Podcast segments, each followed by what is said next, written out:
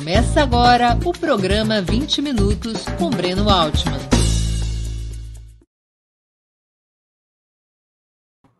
Bom dia.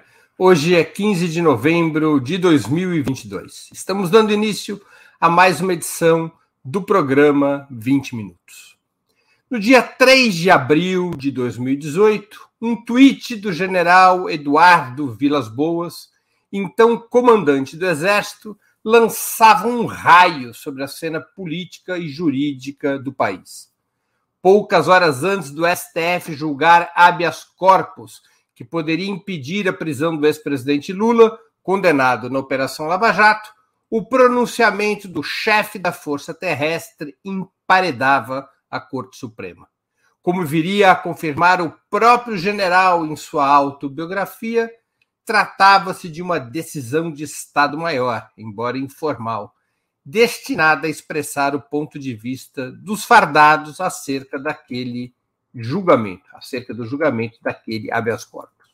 Ficava claro, então, que a transição da ditadura à democracia não havia significado apenas impunidade aos autores de crimes cometidos por agentes públicos durante o regime militar permanecia praticamente intacta a reivindicação da caserna do direito de poder moderador e tutelar sobre o Estado.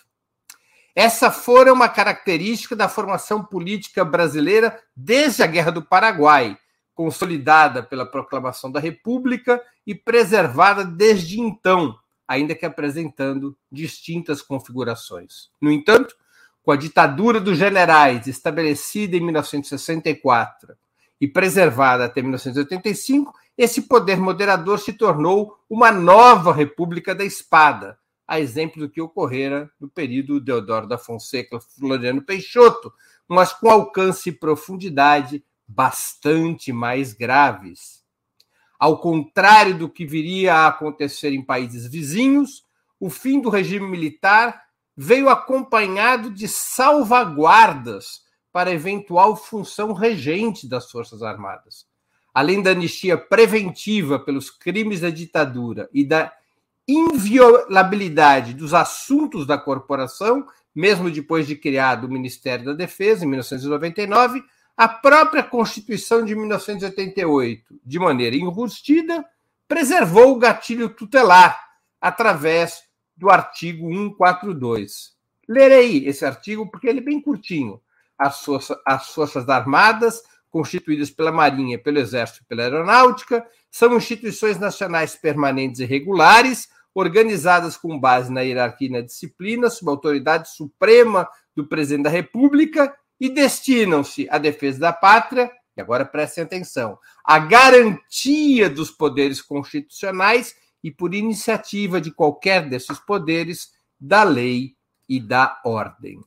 Durante 30 anos, entre a conclusão do processo constitucional, constitucional e o tweet do general Vilas Boas, o poder moderador parecia adormecido e aquartelado. As Forças Armadas retinham a garantia de cultuar a ditadura e dirigir a formação político-ideológica de seus quadros, mas pareciam ter abandonado a linha de frente da vida política. Depois de 2018, tudo mudou. O STF não concedeu habeas corpus a Lula, que foi efetivamente preso e perdeu seus direitos eleitorais. Sem o seu principal adversário na corrida presidencial, Jair Bolsonaro sagrou-se vitorioso nas urnas. Governando, inundou sua administração com oficiais da reserva e da ativa, em um processo que já havia começado com o governo Temer, depois da derrubada da presidenta Dilma Rousseff em 2016. As Forças Armadas, enfim, voltaram a atuar como um partido militar, com seus comandantes intimamente vinculados ao bolsonarismo.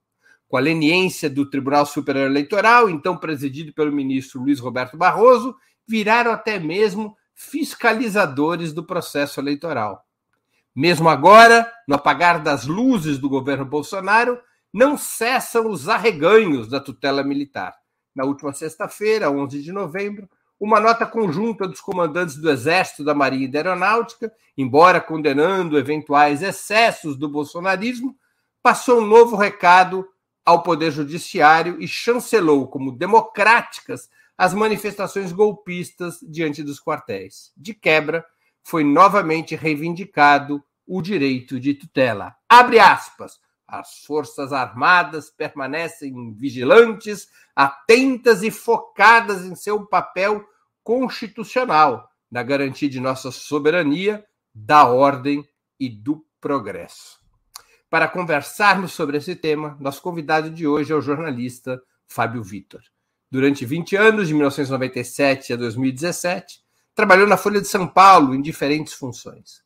Responsável por coberturas em mais de 30 países dos cinco continentes, nos últimos anos se dedicou a uma lentada reportagem histórica com amplo repertório de fontes inéditas sobre a atuação política dos militares desde a redemocratização até o Brasil de Bolsonaro. Essa apuração deu vida ao livro Poder Camuflado: Os Militares e a Política, do fim da ditadura à aliança com Bolsonaro, que acaba de ser lançado pela Companhia das Letras. Com 460 páginas, essa brochura está certamente entre os estudos mais importantes sobre o tema e a leitura indispensável para quem quiser entender o Brasil atual. Bom dia, Fábio. Muito obrigado por aceitar nosso convite. Uma honra ter sua presença no 20 Minutos. Bom dia, Breno. Obrigado a você, ao Haroldo, a Laila, ao pessoal todo do Opera Mundi. E bom dia para todo mundo que está assistindo a gente. É, uma, é um prazer estar aqui com vocês. Eu vou te dizer, Breno, que do ponto de vista de autor, lançando um livro para uma editora comercial, eu não poderia me queixar disso, não mas como brasileiro eu fico um pouco é, agoniado e preocupado que meu livro tenha saído e esteja num momento tão quente, né? Porque, na verdade, parece, parece que estamos dentro de uma distopia, né? É, hoje é 15 de novembro e você tem multidões em frente aos quartéis pedindo golpe militar, Breno Altman. É, é, é inimaginável. Eu espero que meu livro ajude a iluminar um pouco um pouco é, dessa barafunda que a gente vive. E te agradeço pela, pela generosa apresentação. E queria pegar um gancho é, do que você falou. É, você falou ao contrário dos países vizinhos. Vocês me lançaram uma bomba né, com uma pergunta. A pergunta é por que os militares são intocáveis? Quando, quando a produção me mandou, o título vai ser esse, eu falei, só, só essa pergunta? Já... uma, uma perguntinha tão fácil assim e tal.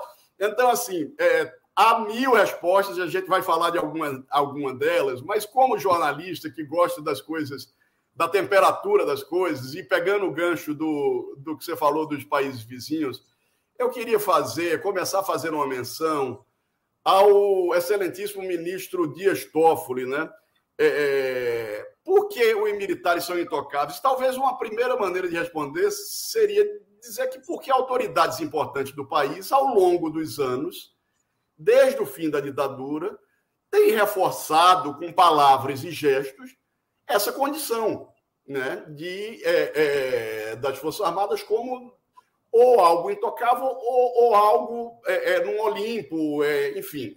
É, citando Toffoli, não sei, é, você deve ter visto, imagino que alguns dos, dos nossos é, espectadores tenham visto também, um evento do Dória em Nova York, acho que anteontem, o, o ministro Dias Toffoli, vamos lembrar que há poucos anos é, disse que preferia chamar o golpe de 64 de movimento, né? não vamos esquecer disso, e que é, pediu ao comandante Vilas Boas sugestão para tão logo assumiu, tão logo que ele assumiu a presidência do Supremo, para ele ter um militar como assessor especial do gabinete dele. O, o comandante Vilas Boas indicou o general Fernando de Azevedo e Silva, que depois viria, ficou muito pouco tempo, porque já foi chamado para ser ministro da Defesa, e depois o general Ajax Porto Pinheiro, ele sempre teve, enquanto presidente do Supremo, um militar como assessor especial, o Toffoli que chamou o golpe de 64 de movimento. E nesse evento de Dória, eu fiz questão até de de é, ver o vídeo e reproduzir a frase, porque é, é, é, parte dessa distopia que a gente vive. É, o, o, o Toffler ele diz assim: nós não podemos deixar, sobre esse momento turbulento que a gente está vivendo, né, no pós-eleição, nós não podemos deixar que o ódio entre no nosso país. Não podemos viver só nos extremismos. É sempre ruim comparar com outros países, mas nós não podemos nos deixar levar ao que aconteceu na Argentina, que a síntese é aquele filme do Darim, O Segredo dos Seus Olhos. Uma sociedade que ficou presa no passado, na vingança, no ódio e olhando para trás, para o retrovisor, sem conseguir se superar. O Brasil é muito maior do que isso. O Brasil é muito mais forte do que isso. Finalizou o Toffoli. Há, há, há, tantos aspectos incríveis nessa fala, é, Breno, a começar de que é um pedido de pacificação depreciando um vizinho. Como é que você vai falar em pacificação e deprecia um vizinho com o qual o Brasil tem relações históricas e que tem muito a nos ensinar, inclusive sobre o que fazer com o legado da ditadura, né? É, e aí, veja, não é uma pregação por revanchismo, enfim, existe um debate é, grande sobre revisão ou não de lei de anistia, que já foi parado no Supremo, mas o Toffoli, como, enfim, foi. O Toffoli era AGU na época, se alinhou é, é, ao, ao Nelson Jobim aquilo foi derrubado por 7 a 2. A, a, a OAB levou a tentativa de revisão da lei de anistia para o Supremo. Em nome da revisão de lei de anistia, fizemos esse, essa conciliação, esse acordão que vigora até hoje, que ajuda também a explicar mas, sobretudo, isso, o, o Breno, muitas autoridades importantes ao longo do tempo não têm é, resolvido enfrentar, porque é, é, às vezes envolve aspectos familiares, envolve aspectos culturais. Você pega, por exemplo, é, os presidentes, desde a redemocratização, os presidentes que começaram efetivamente a tentar fazer alguma coisa em, em, é, em nome de reparação, em busca do direito à memória e à verdade, como se fala. O primeiro foi Fernando Henrique, é, comissão de mortes de desaparecidos, enfim. É, e também no segundo governo dele, a comissão de anistia. Isso foi aprofundado no governo Lula. São dois líderes que devem se reconhecer. Houve avanço nos governos dele, mas nenhum nem outro é, enfrentou realmente. Na hora do vamos ver, né, se você me permite, o, ô Breno, o, sem pretensão nenhuma, a, o, o tema está muito quente, a gente pode falar de tudo isso está acontecendo na frente dos quartéis, da conivência ou omissão dos comandantes militares. Mas, assim, como eu estou lançando o livro, às vezes eu digo, eu acho que no livro talvez tenha pistas para algumas coisas. Por exemplo, falando do Fernando Henrique, deixa eu ver, eu achei aqui o momento em que é, é instalada a Comissão de, de Mortes e Desaparecidos numa solenidade no Planalto, em 95. Tem uma cena, eu trago até essa, essa foto no livro, é um abraço entre a Eunice Paiva, né, que é a viúva do Rubens Paiva, e o general Alberto Mendes Cardoso, que foi, é, era o ministro-chefe da Casa Militar do governo e foi o militar, o, o, o, militar mais poderoso no governo Fernando Henrique. Eles se abraçam e tal.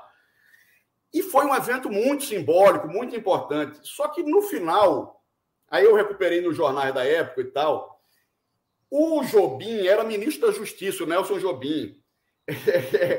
e aí ele fez questão de, numa entrevista para os repórteres, dizer: veja, é um evento muito significativo. Mas, naquele mesmo evento, o Jobim chamou os repórteres para avisar: olha, o Fernando Henrique vai vetar qualquer proposta para aprofundar a apuração da morte de desaparecido. Ou seja, era um início de reparação para ter algum reconhecimento, é, para é, é, o embrião de comissão de anistia, de algum tipo de indenização, mas vai ser vetada qualquer proposta para aprofundar a apuração de mortes desaparecidos. E aí ele diz assim, aspas do Nelson Jobim, nesse dia em 95. Se vier dentro do texto da Câmara a determinação de se investigar as circunstâncias da morte, é inconstitucional e será objeto de veto ou seja, ele cortou no nascedouro. É, na hora que está nascendo um embrião de algo que pode vir a ser, o Jobim vai lá e diz: Ó, oh, mas não venham querer investigar a morte de desaparecido. E isso, ô Breno, isso é, perdurou é, pelo governo Lula, que fez coisas importantes, fez avanços na comissão de anistia, enfim. É, Aí eu, eu, eu passo para um capítulo é, é, do Lula, por exemplo. Deixa eu, te, deixa eu te propor uma coisa aqui, antes de, de você continuar, e até antes de eu começar as minhas perguntas, para ajudar aqui essa nossa conversa, eu vou te vou pedir uma coisa aqui para a gente, uh, para a dinâmica aqui com a nossa audiência. É, nós vamos nos é, presentear hoje dois dos espectadores do 20 Minutos com exemplares devidamente autografados do teu livro, do Poder Camuflado. Então eu vou convidar, antes da gente continuar, eu vou convidar a Laila, produtora do 20 Minutos, para explicar os detalhes da promoção. Porque aí a gente vai conversando sobre o livro e o pessoal vai se candidatando ao sorteio dos dois livros. É, bom dia. Conte aqui para nossa audiência, por favor, quem poderá ganhar os brindes e como. Bom dia a todos que estão aí nos acompanhando. O Fábio está é, é, super preocupado se ele vai dar conta, né? Mas não é, fique tranquilo, né, pessoal? É, o livro do Fábio vai estar disponível hoje para todos que contribuírem com o Super Chat e Super Sticker aqui no nosso canal do YouTube. E hoje não teremos um valor de maior lance. Dois, esses dois exemplares serão é, sorteados no final do programa, tá? É, então é uma obra aí que dá conta de uma, um vasto período da nossa história e deve dar pistas para o que está ocorrendo hoje também. É, contribuam com super chat e super sticker aqui no nosso canal do YouTube e não deixem para fazer as contribuições muito para o final do programa, é, porque nós encerramos e depois não tem como é, inserir vocês, tá certo? É, então, boa entrevista, aproveitem. Tudo certo? Então é isso, pessoal. Daqui dois, dois exemplares autografados vão ser sorteados entre os que contribuírem através do super chat e do super sticker. No final do programa, a Laila volta para a gente poder fazer o sorteio. É, deixa aqui começar minhas perguntas, é, Fabio, que talvez ajude a nossa audiência a acompanhar é, melhor a, o debate que seu livro propõe. Nas demais nações sul-americanas que passaram por regimes militares, por exemplo, Chile e Argentina, as Forças Armadas foram despolitizadas e não desempenham, ao menos por hora, qualquer papel além das suas obrigações na defesa territorial, ao contrário do que acontece no Brasil. Quais as origens e as razões dessa diferença? Olha, é, é, eu, eu acho que é uma, é uma questão que remonta, talvez, já que estamos no dia da proclamação da República aqui, remonta até o papel é, muito orgânico e importante que o Exército, sobretudo, que é a força mais política, aqui é importante, viu, Breno, a gente fazer uma distinção. Quando a gente fala de Forças Armadas, o Bolsonaro conseguiu um fenômeno que foi até politizar mais as duas forças que eram forças mais técnicas digamos assim, que a, a Marinha e a FAB, a Aeronáutica, é, sempre tiveram mais preocupadas com os projetos estratégicos, sempre foram forças mais técnicas, embora tenham contribuído, como sabemos também, é, é, tenham tido seu papel na ditadura, mas o Bolsonaro conseguiu até mais isso. Mas quando a gente fala de politização das Forças Armadas, a gente fala sobretudo do Exército, né? Porque isso remonta, inclusive, à proclamação da República, que foi um golpe militar, mas foi um golpe militar com apoio popular, como é ressaltado, enfim, em obras de referência que eu cito no livro Nelson Werneck Sodré, enfim. É, e é, você tem na sociedade um enraizamento da, da, do Exército. Quer dizer, o Exército está em todo lugar do país, está em todas as partes, está em todos os rincões. É, os é, líderes do Exército, eles, eles desempenham um papel político onde quer que eles estejam. Na Amazônia, são quase como um prefeito, às vezes eles têm um papel superior ao papel de um prefeito. É, e você veja que eu tenho me preocupado muito em tentar não, não transformar isso numa grande caricatura, o Exército brasileiro, porque o Exército tem um papel importante ao longo da história. Né? Vamos lembrar da abolição da escravatura, como o, o papel do exército foi importante em se recusar a, a, a perseguir o, o, os negros fugidos, enfim, a não, enquanto os senhores é, de escravos resistiam, o exército estava lá. Então, esse exército, que desde esse tempo é, vem é, participando da vida nacional, em algum momento, a partir do tenentismo, por exemplo, ele passa a se miscuir em questões políticas também. Isso talvez comece com o tenentismo, e aí você tem, é, ao longo da. Aí, aí você tinha, ideologicamente, grupos, digamos, à direita e à esquerda dentro do Exército. Né? E aí a revolta comunista de 35 é um divisor de águas, né, Breno? Acho que você, você tem capacidade de analisar isso melhor do que eu, mas ali, é... e aliás, tem um livro aqui que eu recomendo muito, Em Guarda, em Guarda contra o Perigo Vermelho. É, foi um livro que me ajudou, que é do Rodrigo Pato Samota, que é da, da Federal Fluminense, O Anticomunismo no Brasil. Aqui não é divisor de águas, porque esse, essa instituição que está muito enraizada na sociedade, inclusive é, muitos jovens é, de classes desfavorecidas têm no Exército, e, e, e hoje ainda tem, é, uma possibilidade de ascensão social, uma rara possibilidade de ascensão social. Então, essa instituição, que está muito enraizada, ela tem essa cisão na revolta comunista de 35. Eu estou fazendo uma explicação, talvez meio simplista, é, é, tentando explicar grosso modo o que acontece. É, esse anticomunismo nas Forças Armadas, ele vai ganhando força e ele ajuda a explicar tudo que aconteceu, não só a partir do tenentismo, essa instituição passa a achar que é possível se miscuir em assuntos. É, o, o evidentemente, teve aspectos positivos, mas teve também esse legado de do Exército, sobretudo, como um tutor. Né? E a partir daí, depois dessa cisão da revolta comunista, que os militares chamam de intentona, é, tudo é explicado. Quer dizer, você tinha uma instituição que é, achava que podia se miscuir nas questões é, nacionais, e, a partir de um certo momento, com um ranço e com um posicionamento ideológico muito marcado, né? e que se intromete em todas as questões a partir de então. Isso vai explicar 46, 55, o golpe de 64, obviamente, e explica Jair Bolsonaro. Né? É isso que eu estou tentando também explicar. É impossível eu tentar escrever essa história.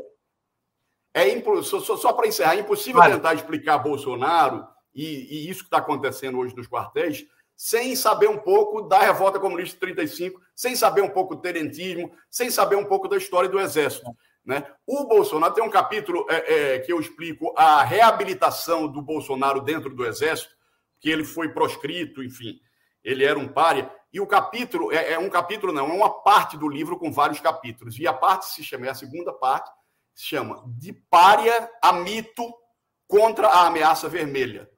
Né? Ele era um párea, é, de párea a líder, de párea a líder contra a ameaça vermelha. A ameaça vermelha é, é capaz de explicar quase tudo que a gente vive. E é incrível que agora, nesse momento, ela sobreviva, embora não, não exista mais comunismo. O comunismo, é, a gente tem um, um capitalismo de, de, de, Estado feito da China. O país comunista é um país que, que exerce um capitalismo de Estado. Enfim, é, é, parte da distopia, sabe, Breno? Mas desculpa, desculpa se me, se me estendi. Mas, é, o, o, artigo 142 da Constituição Federal, que eu já me referi na, na, exposição, na apresentação da nossa entrevista de hoje, o artigo 142 ele foi motivo de fortes polêmicas à época do processo constituinte e tornou-se uma das razões do PT ter votado contra a Carta de 1988, embora a tenha assinado.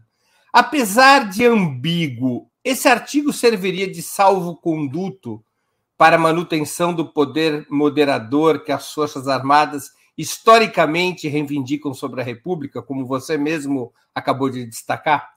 Eu acho que sim. Eu, eu acho que sim. É... E eu, eu detalho esse embate dentro do Congresso, dentro da Assembleia Constituinte. É, o Genuíno foi um dos principais parlamentares a defender a retirada desse dispositivo de garantia, como você bem ressaltou. O problema não é o começo do artigo, o problema é o finalzinho, né? É, que, que, que é, assegura às Forças Armadas essa, essa prerrogativa de garantir a lei e a ordem. E é o que o Genuíno falava lá atrás. E olha, quando a gente fala em lei e ordem, a gente pode falar de qualquer coisa. Esses caras podem ser chamados para é, dirimir qualquer problema. De, de, uma partida de sinuca que vire uma, um, um, um, uma briga generalizada a um, uma vigília é, golpista na frente de um quartel, como a gente está tá vivendo agora. Então, assim, é, e eles trabalharam fortemente. Havia uma força-tarefa das Forças Armadas, sobretudo do Exército, dentro do, do Congresso Nacional, na Assembleia Constituinte, para garantir isso. O Leônidas à frente, o Leônidas tutela a Constituinte. Leônidas Pires Gonçalves, né? O Leônidas Pires Gonçalves, então, é, então ministro do Exército do governo Sarney, que foi o cara que tutelou, foi o cara que, que ligou para o Sarney na véspera, o Sarney estava morrendo de medo. Né? E o Sarney, eu digo isso sem o menor problema, porque o Sarney admite isso, já admitiu, que ele estava com paura para assumir, porque havia uma dúvida se assumiria o, o, o Ulisses Guimarães, né? tinha uma dubiedade ali na leitura da, da, da carta e tal. E o Leônidas liga para Sarney de madrugada e diz: Ó, oh, presidente, quem vai assumir é, é, você, não tem dúvida. Isso é o que está na Constituinte. Boa noite, presidente. E desliga o telefone. Isso os dois já contaram essa história. E o Leônidas, essa, essa cena ajuda a mostrar como o Leônidas foi, na verdade, o comandante da transição. Né? O governo Sarney não é um primeiro governo civil, digamos, é uma extensão do governo militar. Até porque o, o Sarney viveu nesse universo militar, né? foi governador biônico, enfim, foi, foi governante biônico lá no Maranhão. Então, é, eles trabalharam para ter. Eu reproduzo entrevista do Leônidas, tem uma entrevista do Leônidas na Folha, antes da Constituinte, que o Leônidas diz. É, alguém levanta, ah, mas será que é o caso de manter o dispositivo é, de garantia da lei da ordem? Ele falou: não, isso não pode sair. Isso é parte. É, é, ele não disse nessas palavras, eu não lembro agora, mas é, é, é, é, como se ele dissesse: isso é parte do nosso DNA. Né? E é incrível que isso esteja em todas as constituições brasileiras, como. Ah, veja, até um historiador de, de, de, de, uma, de uma extração, de uma cepa talvez mais liberal ou liberal-democrata, como Zé Murilo de Carvalho, ele fica é, impressionado com isso, Breno. Ele fala, é, é, ele fala disso no livro dele, nos livros dele, porque é realmente assustador que isso tenha sido mantido. E aí, quem é que foi costurar para manter esse dispositivo? O senador Fernando Henrique Cardoso, é, na Constituinte, né, com o José Richa. Ele e o José Richa, eles foram conversar com os militares para saber, opa, ó, estão querendo tirar. Na verdade, acho que foi o Afonso Arinos é, no anteprojeto que tinha sugerido tirar isso. O Genuíno foi tentar trabalhar isso junto com alguns parlamentares. Isso chegou na caserna os caras disseram: opa, não. Quem foram os emissários da Constituinte para é, tentar equacionar o problema? Fernando Henrique e Zé Richa. Ambos já, já contaram essa história também e eu, eu, eu trago no livro. E aí lá eles viram: ó, não dá. A gente vai até onde dá para ir, mas eles não vão ah, e, e, o artigo tem uma formulação curiosa, porque as Forças Armadas poderiam ser convocadas, está na linha final do artigo, por qualquer um dos poderes constituídos. Quer dizer, é uma coisa que o Judiciário poderia convocar, Exato. o Executivo e... poderia convocar, o Legislativo poderia convocar, inclusive um poder contra os demais, né? Quer dizer, exato, é meio poderia... dúbio, é meio dúbio e, e, tanto é dúbio que depois teve ali uma regulamentação que diz que, em última instância, é o presidente da República quem deve definir se algum poder é, pede, mas o outro acha que não, porque é uma disputa entre os poderes. Quem vai, quem vai definir é o presidente da República, que, que hoje se chama Jair Messias Bolsonaro. Né? Ou seja, a gente está andando no fio da navalha com essas manifestações aí e tal. Se sai uma GLO, um pedido de GLO aí, você não sabe, né? É, é quem, quem, quem, define última instância é o Bolsonaro. Então, o Fernando Henrique e o Zé Richa vão lá, e essa é, talvez tenha sido um atenuante para dizer: olha, então vamos botar que todos os poderes podem pedir. É o Fernando Henrique, quando ele fala, às vezes que ele falou sobre esse artigo, ele diz: não, nós arranjamos uma forma de garantir é, que não haveria é, tutela e que os poderes também. É, a, a, a, o equilíbrio entre os poderes, que qualquer poder pode. Então, isso foi acrescentado né? mas sem a retirada da garantia da lei e da ordem. É, né? Então, é, é um problema. E é um problema, Breno, que eu não vejo solução é, a curto prazo, pelo que eu tenho. Isso aí eu não estou falando como analista, eu estou falando como repórter. É, é, com quem eu conversei do PT, é, do, do lado do Lula, e, e pela análise que é possível fazer do histórico do Lula e tal, não acho que isso vai ser mexido agora. Há quem defenda, né? O Rui Falcão, por exemplo, que é uma, uma figura importante dentro do PT, é da Executiva Nacional, é do Diretório Nacional, ele diz abertamente, o Genuíno também, embora hoje seja uma figura, digamos, mais tem um papel de honra ali, de, de, de um, de um cargo, é, mas é uma figura histórica dentro do partido, também defende isso, que assim, ó, se não mexer no 142 é difícil, mas não, não deve se mexer no 142 é, por tudo que eu sinto, por tudo que eu conversei, não acho que. E, e, e teria que ser uma PEC, né, Breno? É, dois terços. Uma PEC é, com três é, quintos dos votos. É, é, dois terços, né? É, três quintos. Três quintos, desculpa. É, é, então, você, você, você tem uma situação assim como são as outras questões mais sensíveis. Eu imagino que a gente possa falar dela depois, mas questão de currículo das escolas Sim. militares. É... Vamos, é, vamos para. Deixa eu fazer uma pergunta, um pulo no tempo. Desde a Constituinte, da conclusão da Constituinte em 88, até 2018, o episódio do tweet do Eduardo Vilas Boas, nós tivemos 30 anos em que as Forças Armadas foram para o banco de reservas. Houve vários incidentes nesse período, mas nada extremamente grave. O que, que é que teria levado as Forças Armadas à decisão de retornar ao primeiro plano da vida política, depois de 30 anos no banco de reservas? O que que tua apuração concluiu?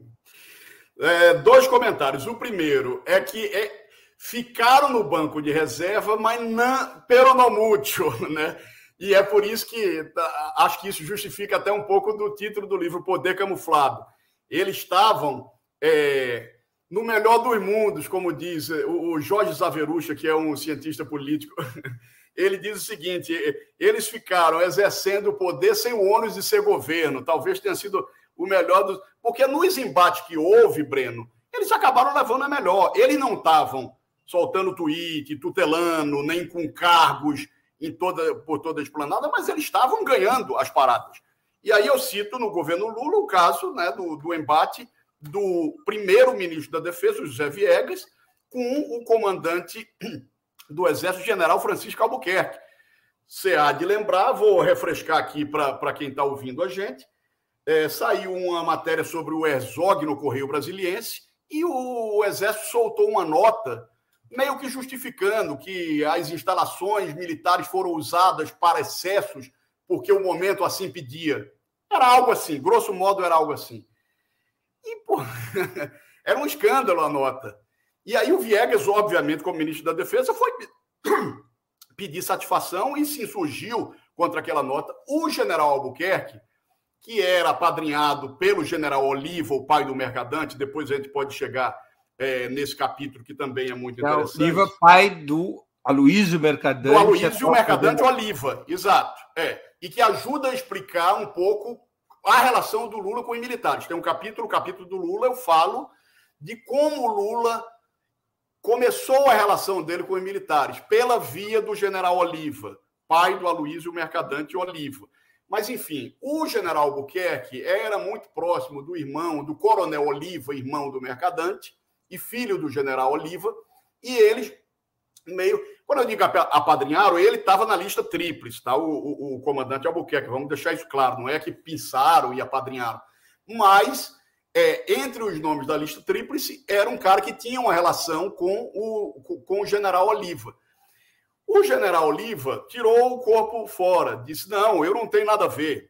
Quem soltou essa nota foi o Centro de Comunicação Social do Exército. Imagina, Centro de Comunicação Social do Exército vai soltar uma nota sobre um tema desse sem é, é, a anuência ou sem o endosso do, do comandante. E aí ele saiu. Isso criou uma crise militar. É, a imprensa deu na época que o general Albuquerque ia ser demitido pelo Lula, etc. Ficou uma crise. O Lula esperou um pouco para ver e tal. E o que aconteceu? O Lula não fez nada, não puniu o, o, o comandante Albuquerque. O Viegas se sentiu aviltado com aquela situação e foi fritado, né? E pediu para sair. Não é que ele tenha sido demitido pelo Lula, mas é que a situação forçou com que ele se demitisse. Ou seja, no primeiro grande embate do governo Lula entre a caserna e a política, a, a caserna levou a melhor.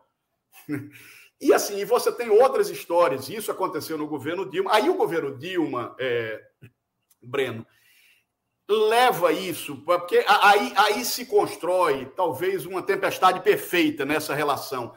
Eu diria que, apesar desses atritos, o governo Lula representou uma espécie de trégua, vai, o que você chama dos militares na reserva, talvez tenha sido uma trégua entre os militares e um governo de esquerda.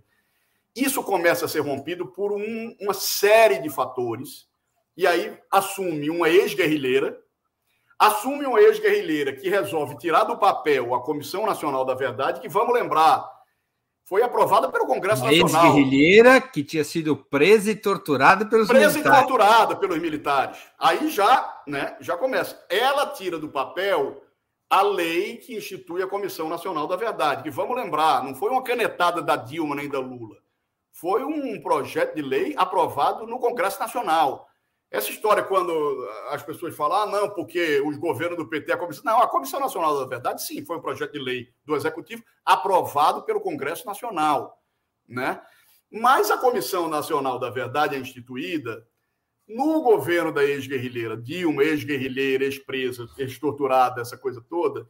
E isso se dá naquele momento histórico que todos sabemos. Operação Lava Jato, que exacerba, ou seja, o anticomunismo histórico das Forças Armadas volta com tudo. Então, assim, você tem esse caldo aí que torna qualquer fissura uma grande explosão. E houve no governo Dilma também, no segundo governo Dilma, na época em que saiu o relatório da Comissão Nacional da Verdade, um general muito importante, e, e, e esse episódio é, é tão importante que é ele, ele que abre o meu livro, o general mais poderoso de então, ou um dos dois, na verdade, quando eu falo do general Sérgio Etchegóin, a quem eu estou me referindo, ele e o Vilas Boas são quase uma coisa só, né, Breno? Eles atuaram juntos desde menino, eles são, são amigos de infância e, e foram os militares mais poderosos, e é impossível entender o que está acontecendo sem saber o que aconteceu naquele episódio. Sai o relatório da Comissão Nacional da Verdade e o general Léo Guedes Etchegóin, pai do general Sérgio Etchegóin, é, que era, é, então, já um general de quatro estrelas, não estava no governo Temer ainda, aparece na lista de responsáveis por violações dos direitos humanos na ditadura. O Etchegóin fica louco da vida e resolve soltar uma nota. Eu conto no livro que ele queria soltar uma nota como o general, ele assinando, o general. E aí ele foi convencido por vários motivos é, a soltar uma nota sem assinar como general, mas como filho. Quem assina é a família Etchegóin. É, dá uma porrada na Comissão da Verdade. É uma família que tem entre os seus ascendentes torturadores no Brasil e na Argentina. Então, então o Ciro Etchegóin, que é o tio, é, tem comprovação cabal. Quer dizer, o Léo Guedes Etchegóin, o Breno, é, eu já ouvi pessoas é, respeitáveis dizerem que, olha, o Léo Etchegói não teve nada a ver, tem gente que diz isso, e que isso justificaria e que isso tornaria a raiva da família Etchegói é, legítima. O que a Comissão da Verdade dizia é que, olha, não estão nessa lista somente torturadores realmente, estão nessa lista responsáveis por estruturas onde houve violação de direitos humanos. E é, me parece que é onde o Léo entrou né, é, como responsável. Ele foi chefe do Estado-Maior do, do, do, do, Terceiro Exército, do Segundo Exército, e então é por isso que ele entrou. Mas aquilo gerou uma revolta muito grande no Etchegói, ou seja, e também no Vilas Boas, né?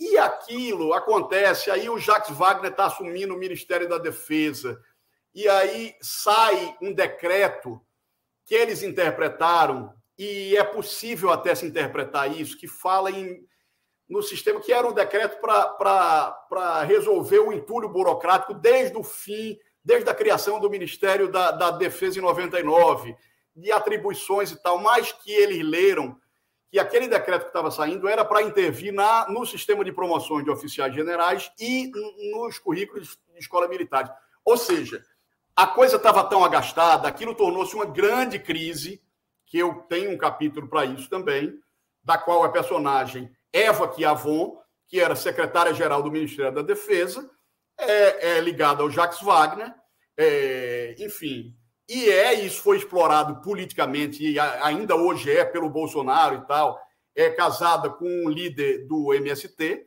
né? E, e, e aquilo virou um, um, um, grande conflito.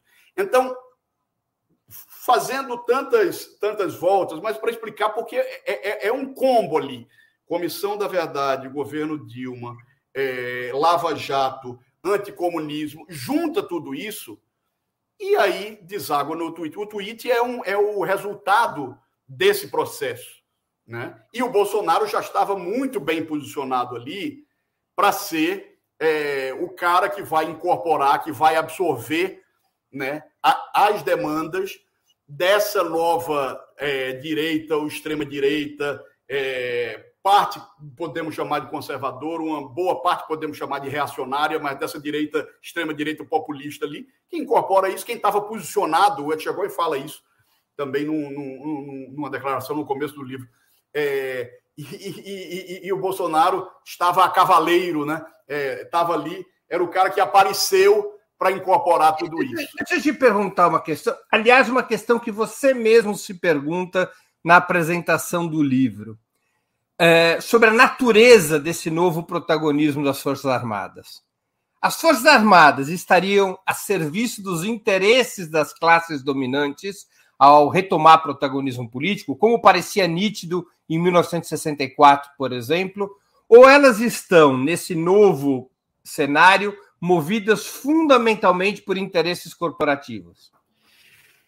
Olha, eu acho que é impossível você fazer uma distinção muito clara. Eu defendo mais a segunda tese. Eu não, não costumo dar, dar muita vazão à tese de dizer, olha, existe um projeto para eles se perpetuarem no poder, eles querem voltar e ficar anos no poder como. É claro que há militares que pensam nisso. É claro que eles se ressentem de que eles contribuem pouco e poderiam contribuir mais para o desenvolvimento nacional e tal, mas com, muitas vezes com coisas estapafúrdias, como aquele projeto de nação e tal. Então, assim, eu procuro não dar muito é, muita corda à tese de que, ah, não. Claro que eles se veem como tutores, eles continuam se vendo como tutores. Sim, mas, digo, mas em 64 eles, seriam, eles se veriam como o partido armado do capital e agora eles são o partido armado deles mesmos? Talvez, talvez a, a, algo assim. É, os mais grandiloquentes acham que eles são um partido armado do capital e de tudo, mas se você for botar o apoio, e isso ajuda a explicar também, Breno, por que, apesar de concordarem com o Bolsonaro e com as vigílias golpistas em frente aos quartéis, não existe hoje um golpe. Né? Porque não tem clima para dar um golpe. Eles sabem que não tem como eles darem um golpe. Eles não têm o apoio externo que eles tinham em 64. E não tem né? o apoio do capital. Não tem o apoio, embora não, não esqueçamos, em relação ao capital, há, há dúvida, há controvérsias, eu diria. É, porque você vê, com todas as pesquisas, quem é que mais apoia o Bolsonaro e o bolsonarismo? São os empresários brasileiros. Em todas as pesquisas, quando você vai ler os, os, os extratos, os cortes das pesquisas, o setor onde Bolsonaro sempre teve mais apoio é entre empresários. Então, assim, Digo, mas é ah, é que não há como em 64, em 2016, não, IPES, uma decisão é, da classe. É, é, IPES, é, não, aquela onda não. Tanto é que existiu no segundo turno da eleição uma parte importante do empresariado que acabou compondo uma frente ampla em torno do Lula e tal. Então não existe aquele apoio. A igreja não apoia, né? Uma outra igreja, é, uma outra igreja, mas a igreja católica não apoia, como apoiava, né? Mas, sobretudo, claro que internamente é muito importante, mas o apoio externo não existe. Quer dizer, é outro contexto histórico. É, é até. E, e, na, e na história da América Latina não há golpe sem apoio da Casa Branca. Exato, exato. Né? E, e, e Biden foi um dos primeiros líderes a ligar para reconhecer é, é, é, o resultado da eleição. Então, não tem como, por mais que talvez eles quisessem fazer algo mais. Né? É, aquele desvario de dizer, não, a gente chega aqui só para arrumar a casa e depois sai, como eles disseram que fariam em 64, não era isso? A ideia não um era ano, essa. É, só ficar um ano, preparar a eleição de 65. Pois é, talvez tenha muita gente que queira fazer isso, só que ele não, não tem, né, não tem como, não tem terreno para isso. Né? Então é por isso, por todas essas questões, Breno, que eu sou mais da coisa. Talvez eles, é, é, é, eles acham que podem contribuir mais com o país, que, que são, tem muita gente capacitada, capacitada nas Forças Armadas. Eles acham que tem uma coisa de lutar contra o, o inimigo vermelho, de impedir a ameaça vermelha, mas tem uma coisa muito pragmática. É de gostar de ter cargo e de estar tá lá no centro do poder e tal. Acho que isso cascalho, mais do cascalho. Que, mais do que qualquer coisa esse processo. Deixa eu te fazer uma outra questão para a gente poder entender, acho que o âmago de um dos temas do seu livro. Bolsonaro trouxe as Forças Armadas de volta à política ou as Forças Armadas abraçaram e, de certa maneira, inventaram o Bolsonaro como a via institucional para o seu retorno ao poder direto? É, a, Olha, é... o axioma Tostines, o que, que veio Pois hoje? é, porque que é uma questão subjacente à questão anterior, né? A, a, a, que a gente falava. E que também é impossível dar uma resposta assertiva. É, eu acho é, que eles é, perceberam é, que tinha alguém incorporando é, as demandas deles.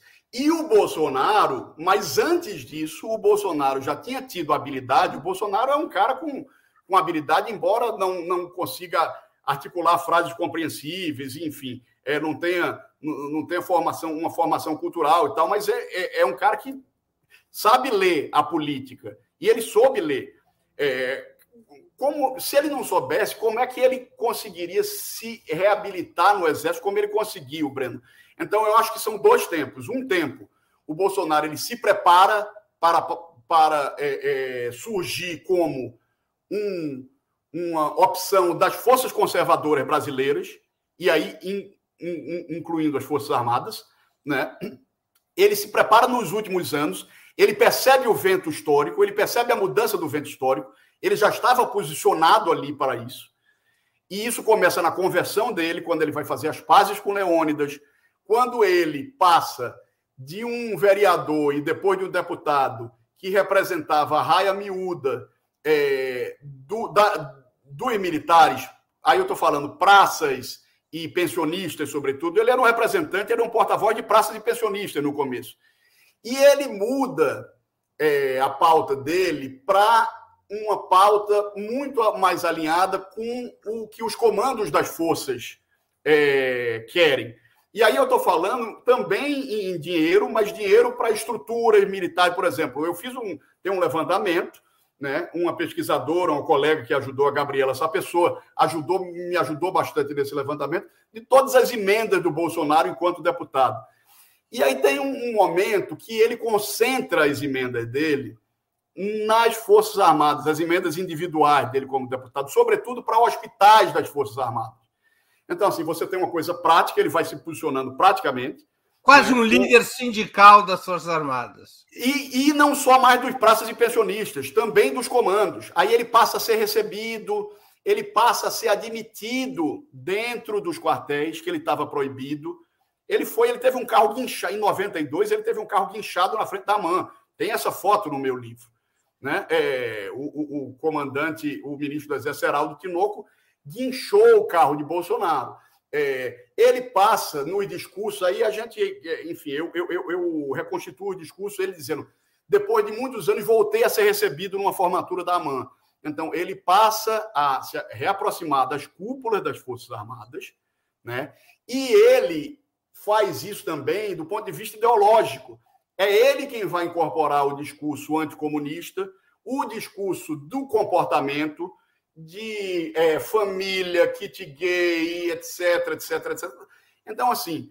Ele percebe que a base religiosa. Claro, claro. Então, eu te diria. Tentando, de católica para evangélica. Exato. Tentando, tentando resumir uma resposta à tua pergunta, eu acho que começa dele, ele se prepara para o momento E quando o momento chega, naquela tempestade perfeita que eu citei aqui para você, Comissão da Verdade, Lava Jato, impeachment de Dilma, Dilma, Etchegóin, Vila Boa, quem é que está lá?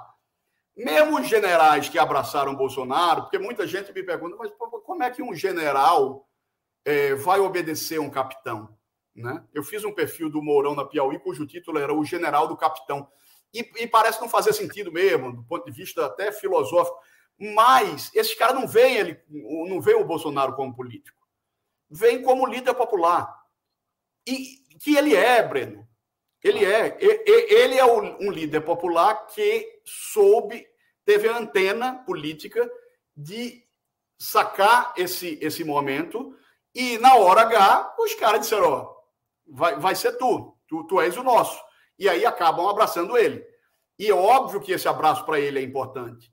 Aí você vai dizer, ah, as Forças Armadas ajudaram a dar, a dar o golpe, a, a, a, derrubar a Dilma. Diretamente, não. Não há, não há comprovação de que há. Mas ajudaram ali numa conspiração. O, a gente sabe que o Vila Boas e o Etchegói já conversavam com o Temer. E a Dilma aí fez uma, a Dilma aí fez uma jogada que foi, não foi muito feliz, eu diria, eu conto isso no livro, é, que a Dilma ela nomeia o Temer ainda no primeiro mandato, para coordenar o plano estratégico de fronteiras. Ou seja, é um cargo em que ele vai ficar o tempo todo do lado dos militares. E aí o Temer diz: eles são maravilhosos. O Temer já gostava de milico. Com, com esse cargo que a Dilma dá, com essa função que a Dilma dá a ele, ele se aproxima, ele vai para as fronteiras supervisionar a Operação Ágata. É quando ele firma uma relação com o Sérgio Etchegóia. Ele, ele firma via Nelson Jobim, que é amigo do Etchegóia, amigo do Temer, ele firma uma relação com Vila Boas, houve jantares entre eles antes do Temer assumir. Isso é conhecido, o próprio Temer conta. Houve mais do que se sabe, e eu até digo isso no livro. Eles recorriam ao Temer para tentar ajudar o Temer como vice. Então, eles tinham uma, uma, Eles estavam perto do Temer.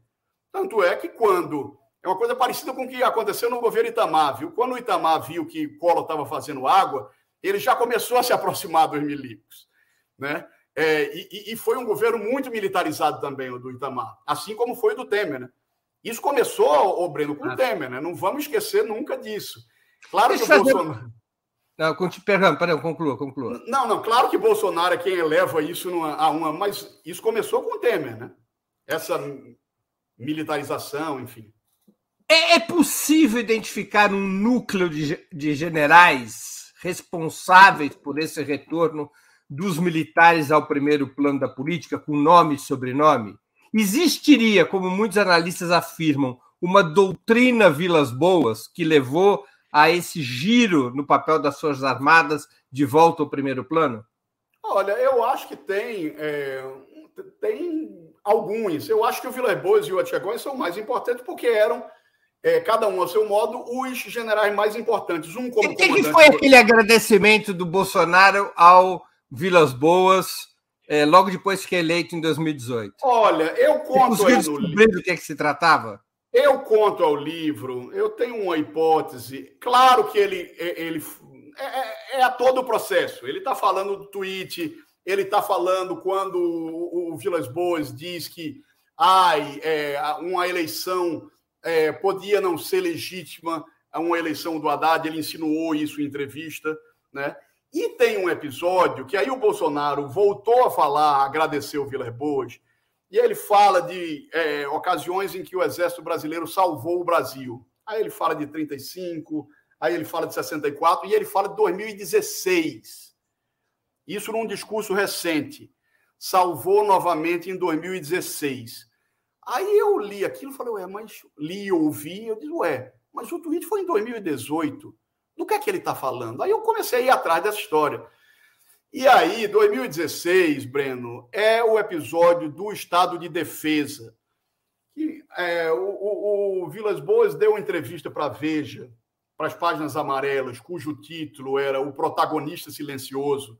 E ele faz uma denúncia de que houve uma tentativa da Dilma de sondar os militares para é, é, é, decretar um estado de defesa contra as manifestações anti, anti-governo, anti-Dilma. A Dilma nega isso veementemente e já, e já, e já, pediu ao Vilas Boas para apresentar as provas disso. É, e ele ficou insistindo, e aquilo na é, no subterrâneo do bolsonarismo que já se formava, desse movimento populista de extrema-direita, aquilo foi muito é, é, vocalizado, já dizendo, é, comandante Vilas Boas, obrigado por ter salvado o Brasil e não sei o que. O, Vila, o, o Bolsonaro, quando fala de 2016, ele está falando do, é, do alarmismo que o Vilas Boas né, ele acabou ressaltando a dificuldade para se apresentar como a proteção. Né? É, ele valorizou o papel dele, né? Porque eu mostro que não existiu isso. O que o Vilas Boas contava é que a assessoria parlamentar do Exército no Congresso foi sondada por dois parlamentares de esquerda.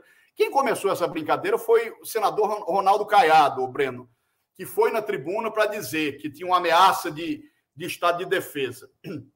É, e aí o Vilas Boas diz que foi, houve uma sondagem, da assessor, é, é, é, assessoria parlamentar do Exército foi sondada para a decretação do estado de defesa, para saber se tinha clima nas Forças Armadas, e que o Vilas Boas rejeitou, o, o, ou seja, que ele salvou o país. Eu entrevistei o o, o general que era chefe, na época, não lembro se era general ainda ou coronel, hoje é general da reserva, que era chefe da assessoria parlamentar do Congresso, ele disse: não, não teve sondagem nenhuma. Pode ter havido fofocaiada de corredor, mas não teve nada disso. Então, assim, esse episódio do Estado de Defesa, talvez ele seja subestimado nesse processo, viu, Breno? E talvez ajude a explicar os agradecimentos, assim como o tweet, e assim como outros episódios mas, de intromissão política. Deixa eu ir para o outro lado do balcão. Sim. No governo Dilma, a própria presidente da República, o ex-presidente Lula, os distintos ministros da Defesa, Celso Amorim, Jacques Wagner, Aldo Rebelo, não se davam conta do que estava acontecendo no Estado-Maior do Exército? Veja, é, aí é quando eu digo, e sempre existiu uma certa conivência, nunca houve, e aí eu falo, no governo Lula, sobretudo. Sim, mas, mas é que a conivência, me perdoe, só para esclarecer melhor a pergunta, é que a conivência é uma etapa posterior, né? Você pode analisar uma situação e dizer, estamos aqui numa situação complicada, qual é a melhor tática? Vamos enfrentar ou vamos ser coniventes? É a segunda, essa é a segunda etapa. Na primeira, se, o, o, governo petista se dava conta do que estava acontecendo nas Forças Armadas? Ou, ou, havia uma cegueira sobre isso? Mas o que acontece, Breno, é que assim, aí a gente precisa calibrar o nosso relógio aí cronológico. É, as questões mais é, reiteradas já, for, já aconteceram quando o governo estava acabando.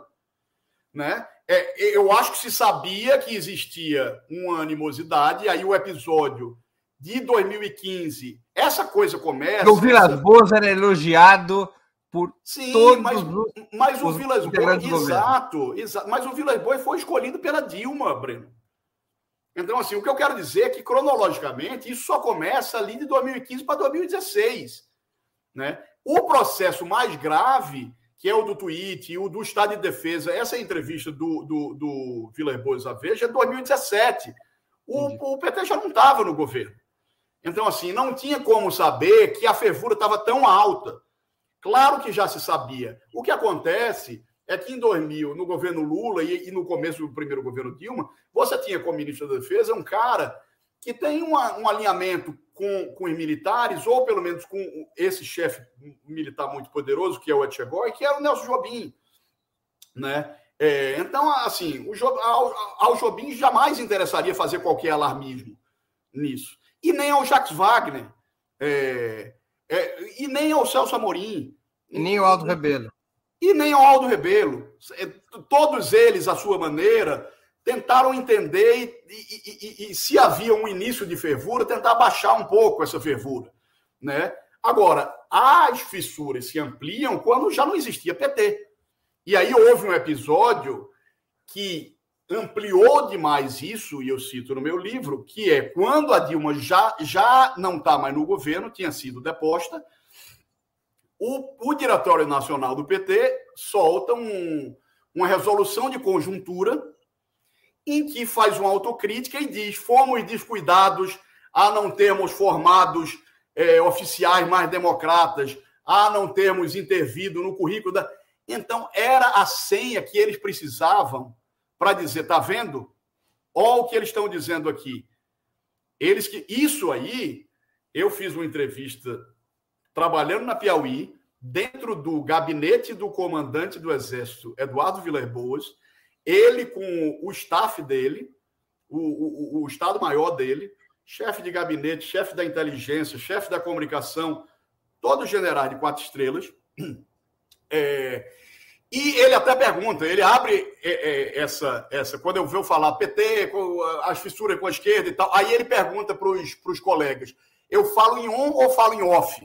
Ou seja, em on, eu podendo publicar, ou em off, sem que eu possa publicar, off the records, de, é, é, como a gente diz. É, e aí todos concordam, pode falar em on.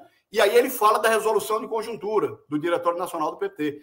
E eles usam aquilo como a prova dos nove de que se, se eles continuassem, se o governo Dilma continuasse, eles só estavam esperando o momento certo para intervir. E aquilo acaba se associando com o decreto do Jacques, da época do Jacques Wagner e da Eva Chiavon, que ele dizia: ó, oh, eles fizeram uma tentativa aqui, não conseguiram, porque a gente se insurgiu. Eles meteram lá um jabuti para mudar isso. A gente chiou, não conseguiram. Agora, essa é, nota de resolução de conjuntura deixa claro que é o que, que eles querem fazer. Eles, se a gente deixar, eles vão fazer. E eles vão é, sempre é, é, se insurgir a qualquer menção à mudança nesses, é, nesses aspectos. Deixa eu fazer um intervalinho comercial aqui. Antes de continuarmos, eu queria pedir a vocês que contribuam financeiramente com a Opera Mundi. Há seis formas de fazê-lo. A primeira é a assinatura solidária em nosso site, operamundi.com.br barra apoio. A segunda é se tornando membro pagante em nosso canal no YouTube. Basta clicar em Seja Membro e escolher um valor no nosso cardápio de opções. A terceira e a quarta, contribuindo agora mesmo com o Super Chat ou Super Sticker. A quinta, através da ferramenta Valeu, valeu demais quando assistirem aos nossos programas gravados. E a sexta é através do Pix. Nossa chave no Pix é apoia.operamundi.com.br. Eu vou repetir nossa chave no Pix. apoia.operamundi.com.br. Lembro que hoje nós temos dois brindes para quem contribuir com o Super Chat e o Super Sticker. Dois exemplares autografados do livro Poder Camuflado de Fábio Vitor, que serão sorteados entre as pessoas que contribuírem com o Super Chat e o Super Sticker. Portanto, façam agora mesmo a sua contribuição. Além de ajudarem a Opera Mundi a se fortalecer como um jornalismo que coloca a verdade acima de tudo, também estarão concorrendo a essa obra indispensável do jornalista Fábio Vitor. Contribuam e participem do sorteio. Fábio, qual foi o peso da força-tarefa militar no Haiti para a formação ou consolidação do grupo de generais que se aproximou de Jair Bolsonaro? Acho que foi muito grande. Acho que foi muito grande. E para a composição do governo dele. Né? É, é... Você, você pegue. É, no começo do governo, você tinha quatro ou cinco é, ex-Force Commanders, né? É, o chefe da missão e não só das tropas brasileiras, das tropas é, é, é, do mundo inteiro que estavam lá.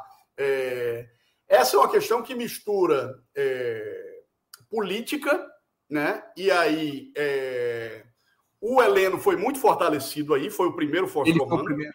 É, foi o primeiro Force Commander, mas o Heleno foi Force Commander, é, é, o, o, o, o, Pujol, é, o, o, o, o, Santos Cruz. O, o, o, o, Santos Cruz foi Force Commander, o Ajax foi um dos últimos Force Commanders, o Ajax que foi o assessor do Toffoli, enfim. e, e figuras que estão hoje na política é, é, não, não tiveram no comando, mas tiveram cargos é, de comando, cargos importantes lá, como o Tarcísio, governador eleito de São Paulo, o general Rego Barros, que foi porta-voz é, é, do Bolsonaro no começo do governo e depois foi varrido pelo bolsonarismo, assim como Santos Cruz e como, e como vários. É, então, você tem uma dimensão política disso, e, e, e, o papel do Brasil nisso, porque aí tem uma questão interna do Haiti. Eu fui ao, ao Haiti para ah, investigar o legado da, da Minustar, e, e do ponto de vista interno, há muita controvérsia e, há muita, muita crítica, a, não ao Brasil, mas à ONU, é, por ter feito mais uma missão e, e, que, e que foi paliativa, né? Paliativa, agora veja, Breno, paliativa em 13 anos. Foram 13 anos de missão. Não sei se há mais, mas uma, sem dúvida, uma das mais longas missões é, é, de pacificação da história da ONU. É, então, tem uma questão de política externa, tem várias dimensões na Minustar. Daria para fazer um programa só isso. Tem a dimensão de política externa. Talvez tenha sido um erro do Brasil, ou é, há quem diga que o problema foi que veio o terremoto e demorou demais. Que até o terremoto tinha sido feito um trabalho decente e era hora de sair, mas aí veio o terremoto e teve que se ficar muito mais tempo lá. E aí, com problemas internos, com sem solucionar os problemas haitianos. É, tem uma dimensão de. O Brasil entrou naquela, vamos lembrar, porque estava meio obcecado com a história de, de, um assento no Conselho de Segurança da, da ONU. Né? Aquilo era parte da campanha brasileira. Né? Aquilo foi um pedido da França e dos Estados o Unidos. O risco de que isso viesse a fortalecer generais de extrema-direita, isso nunca teve no radar. Pois é, aparentemente não, né? Eu acho que ninguém contava que um Bolsonaro poderia aparecer, Breno. Ninguém, nem nós, nem eu, nem você, nem nenhum analista.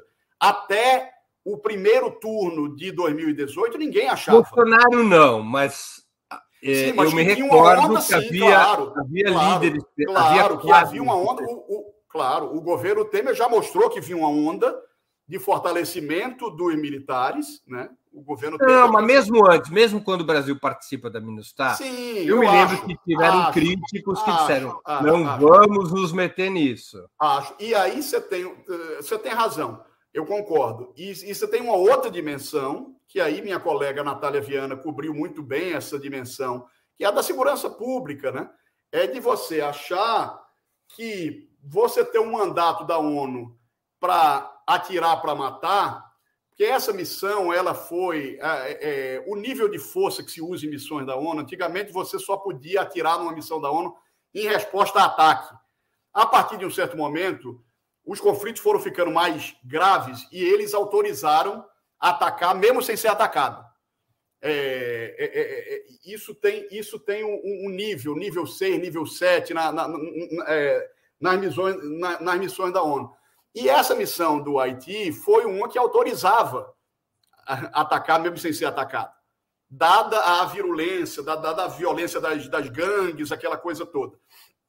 Os brasileiros, os militares brasileiros vão para lá para, é, é, nas palavras do general Heleno, eu era um médico sem paciente. É, o Haiti foi meu primeiro paciente. Então, vamos dizer, foram fazer sua experiência de médico né? É, os militares brasileiros for, foram ao Haiti. É, eu não vou dizer brincar de médico, porque parece depreciativo, mas. Foi a guerra do Paraguai do bolsonarismo, é, né? Exato, porque não tinha. Tipo, onde é que a gente pode praticar? É o que a Helene diz. Nós éramos um, um médico sem paciente. O, o Haiti foi meu primeiro paciente. Então, eles vão para lá e eles gostam desse mandato que permite atacar é, bandidos, né? sem precisar ser atacado. E eles querem trazer isso para o Brasil, né? É, que é o é, é, é, é, como é que chama? Excludente de ilicitude, né? Que é o eufemismo para licença para matar, né? É, na verdade, excludente de, de ilicitude já, já, já existe no código no, no código penal. É a ampliação do excludente de ilicitude. Para situações em que. Aliás, é... se fosse uma Comissão Nacional da Verdade no Haiti, os Force Commanders brasileiros seriam buscados pela Interpol, né? Pois é, e muitos militares de todos os países, né? Porque houve abusos, sim, entidades de direitos humanos mostram isso, e eles dizem, como disseram na ditadura, mas estavam numa guerra, né? E eles queriam é, é, decalcar, reproduzir esse modelo nos morros brasileiros. Né? Quando veio aquela onda de é, operações de GLO, garantia da lei e da ordem, governadores chamando o exército, sobretudo no Rio de Janeiro, pedindo socorro para dizer, ó, tem que ter tanque aqui porque senão não resolve. E os governos do PT deram vazão a isso, enfim. É, Natália... é, os governos do PT criaram o jacaré no tanque, é isso que você está dizendo?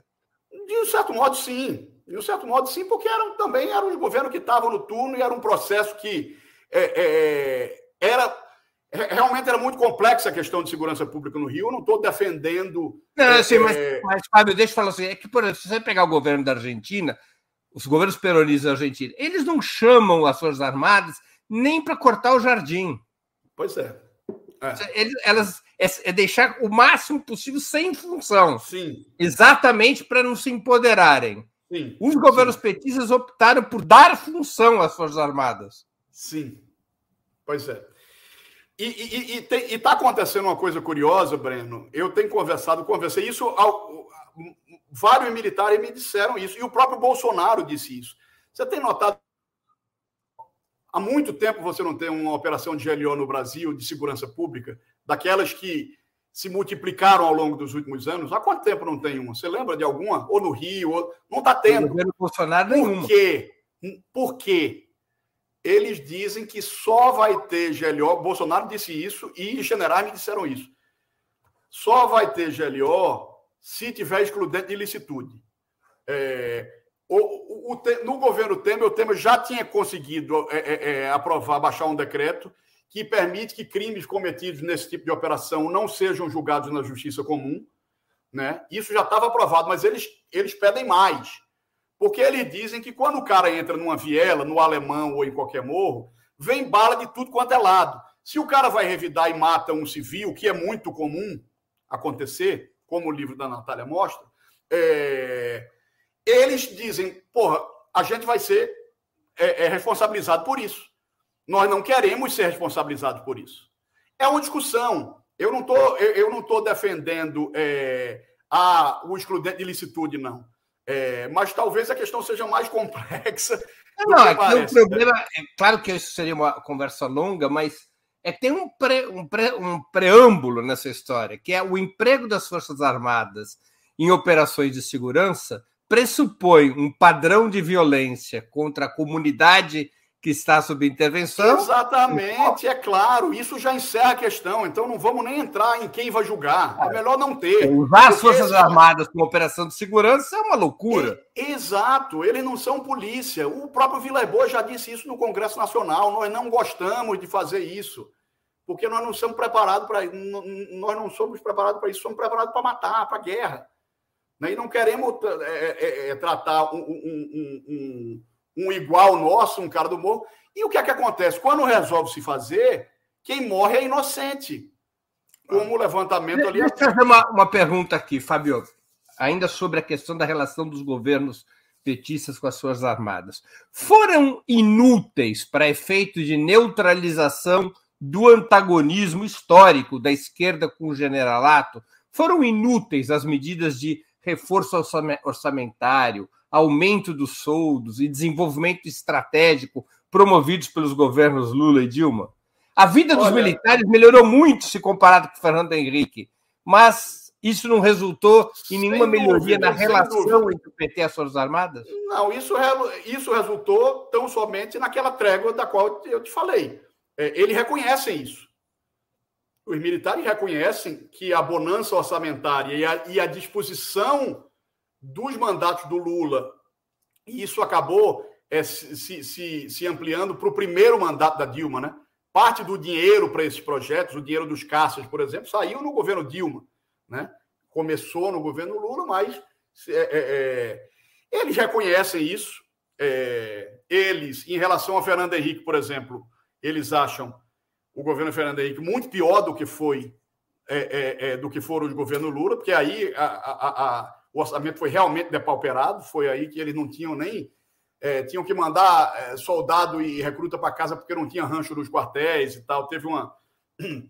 Pegou aquela crise lá de, de 99, e o Fernando Henrique também mexeu em alguns benefícios é, é que vieram a ser, é, digamos, reequilibrados, equacionados, o, é, que o Bolsonaro restituiu parte disso é, no, no, na lei é, do ano retrasado, é, mas um, eu, eu já ouvi muita gente ligada ao Lula dizer que é uma ingratidão, que nós fizemos e tratamos bem e, e no final recebemos isso.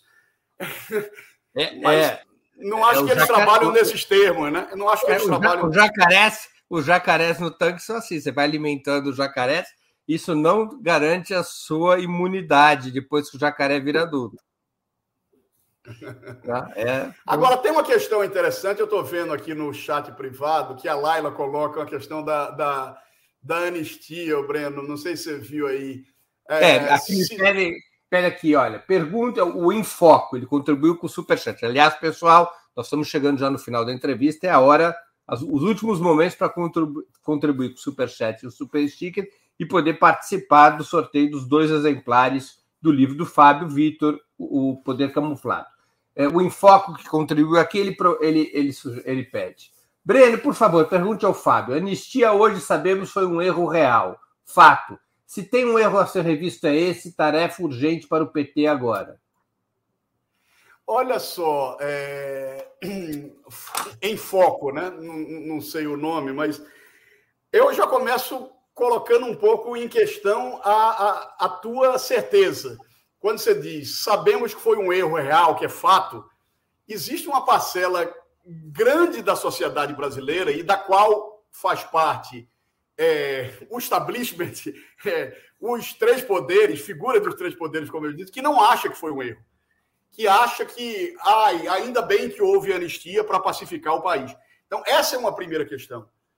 No momento em que se tentou levar isso aos tribunais, que foi em 2010, pedido da OAB pela revisão da lei de anistia de uma forma que pudesse punir os crimes, as violações de direitos humanos da ditadura. O Supremo foi assertivo, 7 a 2, rejeitou o pedido, com um lobby de várias entidades, do PIB, do é, Poder Judiciário, do Poder Legislativo, enfim, inclusive do Poder Executivo. Tinha muita gente no governo Lula que o, o, o Toffler era AGU e, e, e, e, era contrário à revisão. O Jobim era, era na época de 2010, ele estava ministro da Defesa, não é isso? É. Uhum. é e, também, e também era, era contra a revisão da lei da anistia. Então, assim, é, tem muita gente que acha que não foi um erro. Agora, é, significa que não dá para voltar a mexer? É, é uma questão, é uma das questões com as quais o Lula teria que lidar, né? É, porque existem tratados internacionais que mostram que é, tortura é crime imprescritível e que por isso você e pode. O, sim... e o desaparecimento é crime de sequestro continuado. Exatamente. E com base nisso, você poderia, em tese, punir crime da ditadura, mesmo com a lei de anistia. Isso aí é uma grande, é um grande xadrez jurídico político, né? A, a, a ser tratado. Não sei se vai ser enfrentado, né? Talvez em foco é, uma solução. Eu já ouvi gente, o Vanucci, por exemplo, o Paulo Vanucci, falou uma coisa: olha, é difícil esperar a punição. Não acho que a gente tenha que vir agora falar em punição, até porque, Breno, é, muitas dessas pessoas estão mortas, né? Muitas das pessoas que torturaram na ditadura da morte. Como é que você vai punir alguém que já morreu? Ou que está com 90 anos de idade? Né? Mas que houvesse, ao menos, algum pedido de desculpas, que se costurasse alguma coisa para tentar né, avançar, seguir em frente o caminho do país. Isso talvez fosse uma saída. Só que todas as vezes, eu trato isso no livro, todas as vezes que isso foi tentou ser costurado, as Forças Armadas rejeitam eles acham que não, que pedir desculpa seria um erro, que pode abrir precedente para punição. O Vilas Boas diz isso no livro dele. Né? É, e, que, que, e que os parentes vão ser, os parentes, numa instituição é, que é tão familiarizada, que, é, é, é, é que tem uma, uma, uma coisa tão familiar, né? Passa de pai para filho, hereditária e tal é, eles temem que o, o cara morreu, mas o sobrenome dele está mantido no filho que é major ou coisa e que o filho vá sofrer e que o filho vá sofrer pelo que não fez. Fundamental, claro. E o Lula e o Lula é contra. É por isso que eu acho que não vai ser mexido. O capítulo que eu trato do Lula é uma frase do Lula, uma declaração a integrante da Comissão Nacional da Verdade em 2014. A frase do Lula é: eles eram meninos quando alguém mandou fazer. O Lula querendo dizer, olha, não tem como punir alguém por algo que foi feito lá atrás. O Lula é contra isso. E já deixou claro que é contra. Então, acho muito improvável que vão que, que, que, que mexam. Patrícia, né? Eu estou vendo aqui. É, Patrícia do Enfoco. É, obrigado pela pergunta. Deixa eu te fazer uma outra pergunta, Fábio. O protagonismo militar de extrema direita, fortemente influenciado pelo pensamento de extrema direita, na sua opinião, ele sobrevive à saída de Bolsonaro do governo? Eu acho que vai haver um. Vai haver uma. Que termos uma depuração, vai haver um, é, uma diminuição, sem dúvida. E, e tem, e, e, tem, embora eu ache que Lula não vai enfrentar os problemas mais sensíveis, mas ele já disse que vai fazer algumas. É, é, é vai tomar algumas medidas que são importantes para esse recuo primeira delas é nomear um civil para o Ministério da Defesa. Né? Desde o Temer que nós temos um general comandando o Ministério da Defesa. E aí você põe por terra a, uma premissa básica da subordinação do poder militar ao poder civil, é que você tem um, um, um civil como ministro da Defesa. O Temer joga isso no lixo e o Bolsonaro mantém no lixo. Né? É, é, nomeando generais. Isso o Lula já falou, vai ser um civil ministro da Defesa. Quem vai ser é outro xadrez que o Lula vai ter que. E a outra questão é o aparelhamento, a, a, a militarização da esplanada. Né? Quer dizer, você tem milhares de militares impostos é, civis na esplanada. O Lula já disse que vai fazer é, uma reacomodação disso aí. São duas, é, duas atitudes que eu acho que já podem começar a, a diminuir um pouco essa militarização da esplanada e essa politização das Forças Armadas. Mas não vamos esquecer, Breno, que essa onda não foi só no executivo, foi no legislativo também. Você tem generais, coronéis, majores e tal, não só das Forças Armadas, como de Força de Segurança, em todos os parlamentos no Brasil hoje. Isso o Bolsonaro ajudou a. O, o Bolsonaro turbinou esse processo. Né? É, e aí eu, eu, eu, eu pergunto, aí respondendo aqui, tem uma pergunta do FC Ramalho, né? é, o que fazer com alto escalão militar atual. É, eu até, deixa eu complementar essa pergunta aqui de uma. Estava aqui na. Já tinha visto essa pergunta do, do FC Ramalho, que contribuiu com o Superchat, pessoal. Estamos chegando ao final da entrevista. Vamos acelerar as contribuições de Superchat e Super Sticker, porque logo mais vem o sorteio dos exemplares do Poder Camuflado. Como é que reagiriam as... atropelado, Breno, eu não sabia. Imagina, imagina. É, é, é, é, Como que reagiriam as Forças Armadas, na sua opinião, se Lula viesse a se inspirar no presidente colombiano Gustavo Petro, fazendo com uma só canetada uma limpeza dos oficiais superiores mais ligados ao bolsonarismo, passando-os compulsoriamente à reserva além de mandar para casa ou para os quartéis os milhares de militares que estão na administração civil? Olha, é, uma medida, uma medida dessa, o, o Breno, você, você, bem sabe que não, não seria tomada de afogadilho, né? Num canetaço. Viria talvez um, um, um, um balão de ensaio primeiro na imprensa para dizer: olha, o Lula está pensando. Eu acho e aí o nosso excelentíssimo. É que o Gustavo Petro fez o oposto, ele ficou num silêncio absoluto, Exato. nem com os assessores ele conversou. Ele Exato. mesmo redigiu, ele digitou, ele assinou, ele entregou de madrugada para a Gazeta. É como fazemos as coisas aqui no Brasil, né? Eu acho que, na verdade, o, o, o, são realidades muito distintas, né? Teve uma guerra civil na Colômbia recente, a, a, aquelas fissuras ainda estão muito é, tem muitas questões, mas assim, e eu acho que culturalmente também, aqui o Brasil é o país da conciliação, o, o, o Breno. Olha o que aconteceu desde, desde 85, tudo isso, todo o processo do meu livro ajuda. E eu acho que se houvesse, se alguém tivesse é, realmente disposição em fazer isso, não seria de vez, seria vamos jogar um balão de ensaio na imprensa para ver como sai. E aí eu acho que apareceria Toffoli, é, Arthur Lira, Rodrigo Pacheco e toda é, o establishment é, da política, dos três poderes e, e do PIB para se insurgir contra isso. Eu não tenho muita dúvida de que seria isso que aconteceria e haveria um recuo do próprio do próprio executivo, do próprio Lula. Primeiro que eu acho que o Lula não vai fazer, nem o balão de ensaio ele faria. É, no caso brasileiro seria ajudado pela lei, aliás, uma lei do próprio regime militar.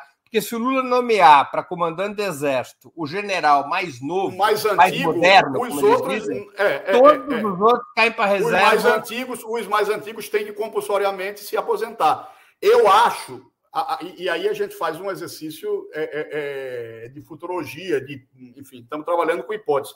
Acho que não aconteceria. Se acontecesse tudo isso, Lula atropelasse, não fizesse balão de ensaio, não ligasse para a opinião do Supremo, do Congresso, do dinheiro, do PIB, caso, digamos que nada disso acontecesse, o Lula fizesse, eu acho que ia ser uma crise muito grande. É, no, de que forma ela se é, colocaria na prática, não sei te dizer. Não sei te dizer, mas seria uma crise sem dúvida, porque coisa, coisas menores do que isso já provocaram, num passado recente, é, grandes crises entre a política e a caserna. Né? É, há, é, há, quem diga, e aí tem um coronel do Exército que diz isso, que é, a solução, a solução para isso não a solução, mas isso só vai melhorar um pouquinho quando todo mundo que participou de algum modo do processo da ditadura e tal tiver morto. Né? É, há quem ache isso. Só quando tiver uma geração. Né? E aí eu conto do conselho do Felipe Gonzalez para o Lula, dizer, Lula, você não forma um general democrata em um mandato, leva 40 anos para se formar. Agora, Fábio, uma vez, há muitos anos atrás, entrevistei, eu estava entrevistando o Leonel Brizola, sobre 64. Acho que foi quando celebrou 30 anos o golpe de 64. E o Brizola disse assim, a certa altura da entrevista: os militares, os generais brasileiros são como a burguesia brasileira, covardes. Se eles são enfrentados, eles tremem de medo e recuam, para defender a tese dele de que o Jango podia ter evitado o golpe se autorizasse, se tivesse autorizado o brigadeiro Francisco Teixeira, comandante da primeira hora da primeira zona aérea do Rio, a bombardear a coluna do Mourão Filho que vinha, do Célio Guedes e do Mourão Filho, que vinha de Juiz de Fora para o Rio de Janeiro. E o próprio Brizola citava como exemplo a campanha da legalidade. Ele disse: todo mundo me dizia que não ia dar certo, nós afrontamos o Exército. E o Exército recuou com o rabo entre as pernas. Não está faltando um pouco de espírito Brizola para lidar com as Forças Armadas? Talvez. É... A verdade, Breno, é que ninguém nunca quis pagar para ver. O Brizola pagou quis... para ver. É. E levou. Foi a única vez que os militares foram derrotados na história do Brasil. É. Em 61. É, mas, mas, mas é um caso muito específico, né? É, acho que ninguém, acho que de um certo modo é, vigora um DNA da, da conciliação e da, e do certo medo ou respeito, ou como você quer que chame. É, não se quer pagar para ver. É, eu imagino que talvez fosse possível um meio termo. É, não enfrentar é, com ameaças, nem com armas, é, o, o, o, mas talvez ser um pouco mais assertivo em questões é, muito tidas como muito sagradas para os militares. É... E aí voltamos à, pergunta do por que são intocáveis? Porque por tudo isso que a gente tem conversado, porque tem uma coisa histórica e que faz com que a nossa classe política, nossa, nossa cultura tenda ao, à conciliação e ao não enfrentamento. No caso do Fernando Henrique, tem um motivo até familiar, ele é de uma família militar. Fernando Henrique me diz no livro, ele dá entrevista, diz assim: Pô, minha, minha mãe recebia pensão militar. É, e aí deixou no ar, nas entrelinhas, tipo assim, como é que eu podia, como é que eu podia me insurgir com esses caras, contra esses caras? Não, na verdade o que ele diz é assim: O tio é, dele, é, Leônidas Cardoso, era um general, sim. era um dos generais do povo do Getúlio Vargas. Exato, a família tem vários. Tem era tios, um general progressista, né? Tem tios, tem tios avós e tal. A família agora, é, agora, porque é uma. Se a gente for fazer uma conta, eu fiz aqui uma rápida de cabeça. Os generais brasileiros já receberam umas sete anistias. Guerra do Paraguai nunca foram punidos por seus crimes na Guerra do Paraguai. Canudos nunca foram punidos por canudos. Estado Novo nunca foram punidos pelo Estado Novo. E, assim, e agora, de novo, não vão ser punidos pela cumplicidade com os crimes do Bolsonaro? Veja, eu acho que aí, se tentar fazer algo é, de, de cambulhada, como diz o outro, seria. É, acho que não vai ser feito, eu acho que seria um equívoco, né? Porque, é, bem ou mal, claro que as Forças Armadas foram politizadas, não tenho a menor dúvida disso, e o Bolsonaro tentou o tempo inteiro fazer isso. Mas, óbvio, vamos lembrar que assim, o Pujol, que era que é da turma do Bolsonaro, bolsonarista e tal, ainda tentou ser um anteparo. É, você vê, figura do próprio Exército.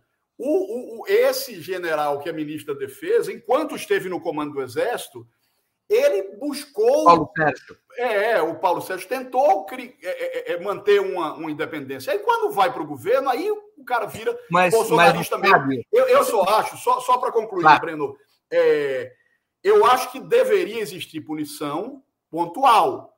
Casos como ah, os militares que tiveram envolvidos na pandemia. E aí, e aí a CPI é, pede indiciamento de alguns deles, do Braga Neto.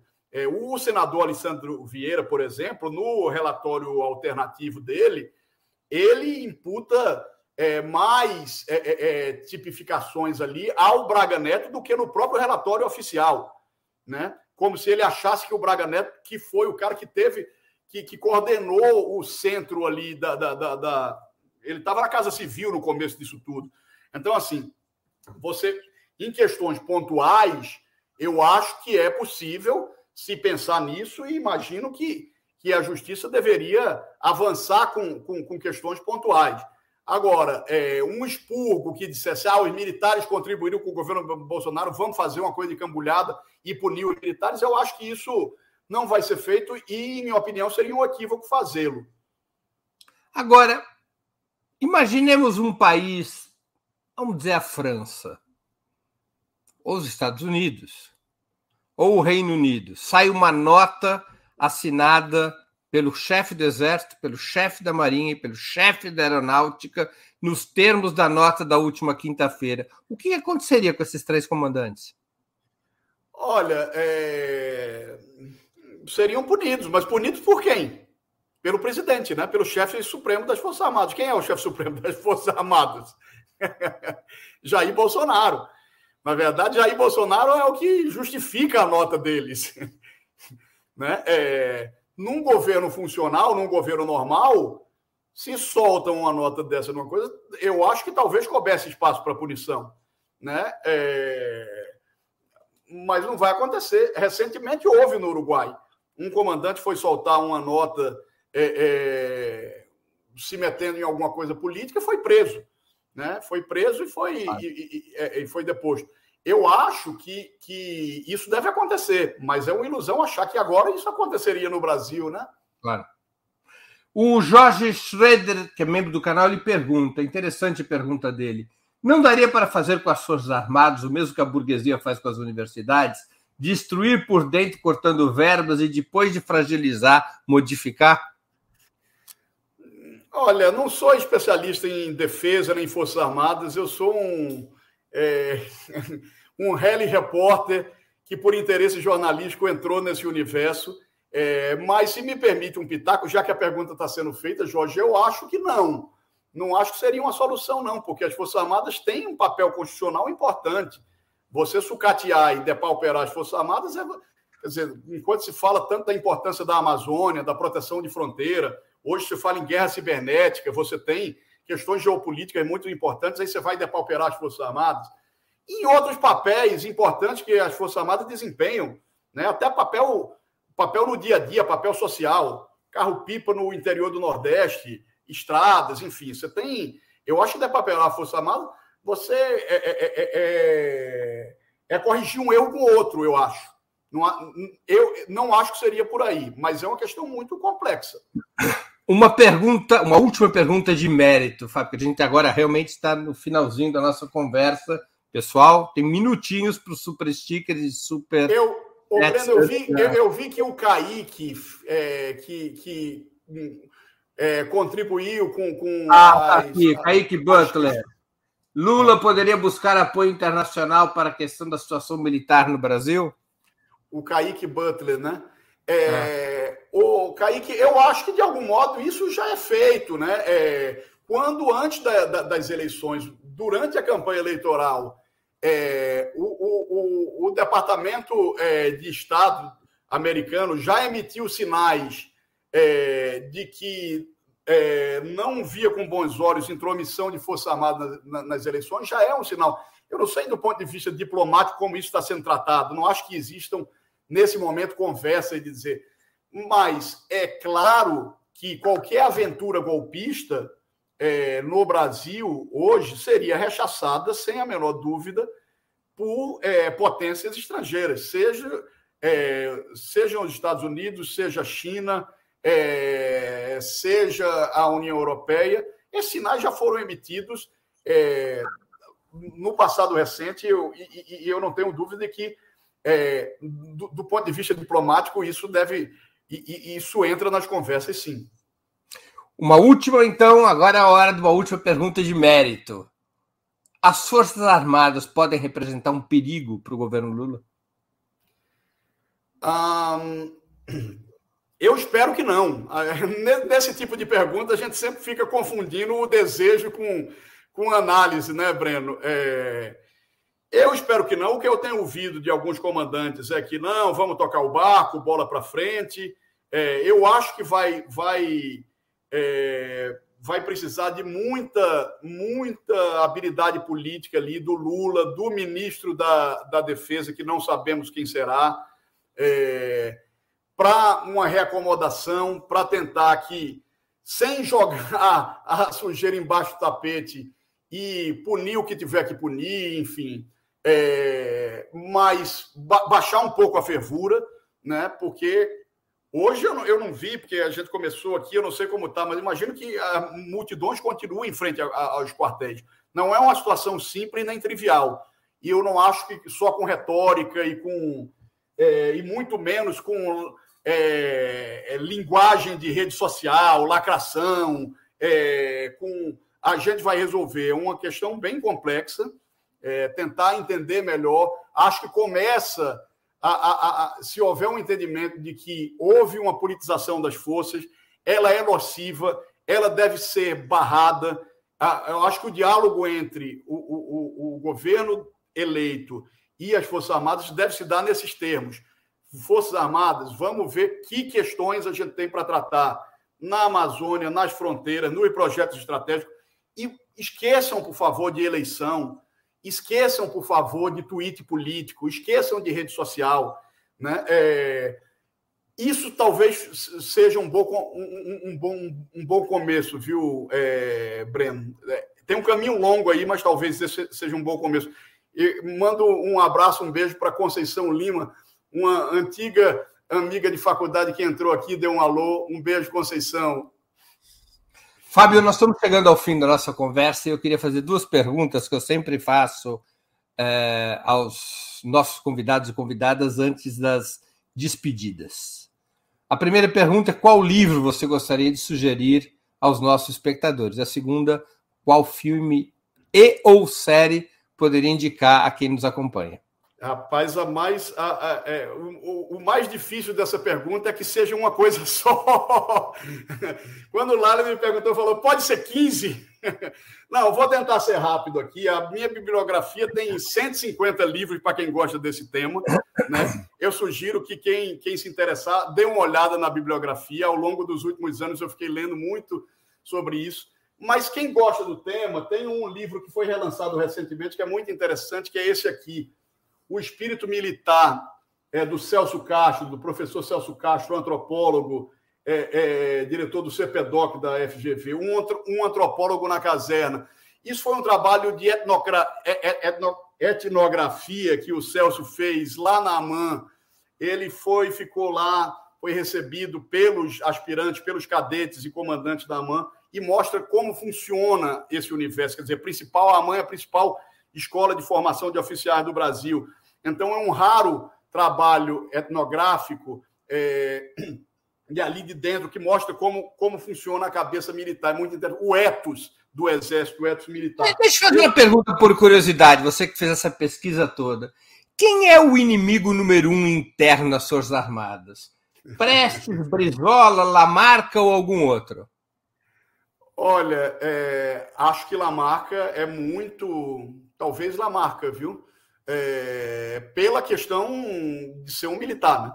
É, e de ser um traidor. É, o, o, Lamarca é, é, muito. Isso varia muito de acordo com geração também, sabe, Breno? Mas eu acho Lamarca que... é um inimigo maior que o Prestes para os militares. Eu acho que talvez sim. Eu acho que o, o, o Prestes talvez tenha até algum.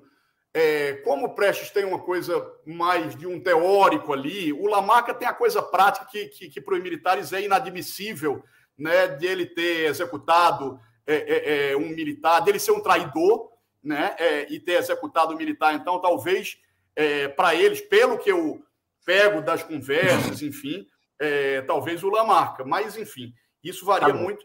Ainda sobre esse tema, você já deve, todo mundo já deve ter falado, que é o 1985, o filme que está na Amazon Prime sobre o julgamento dos comandantes militares da ditadura argentina é muito interessante. É... A, a, a, a, legenda no Brasil, a tradução no Brasil do título devia ser Ai que inveja, né?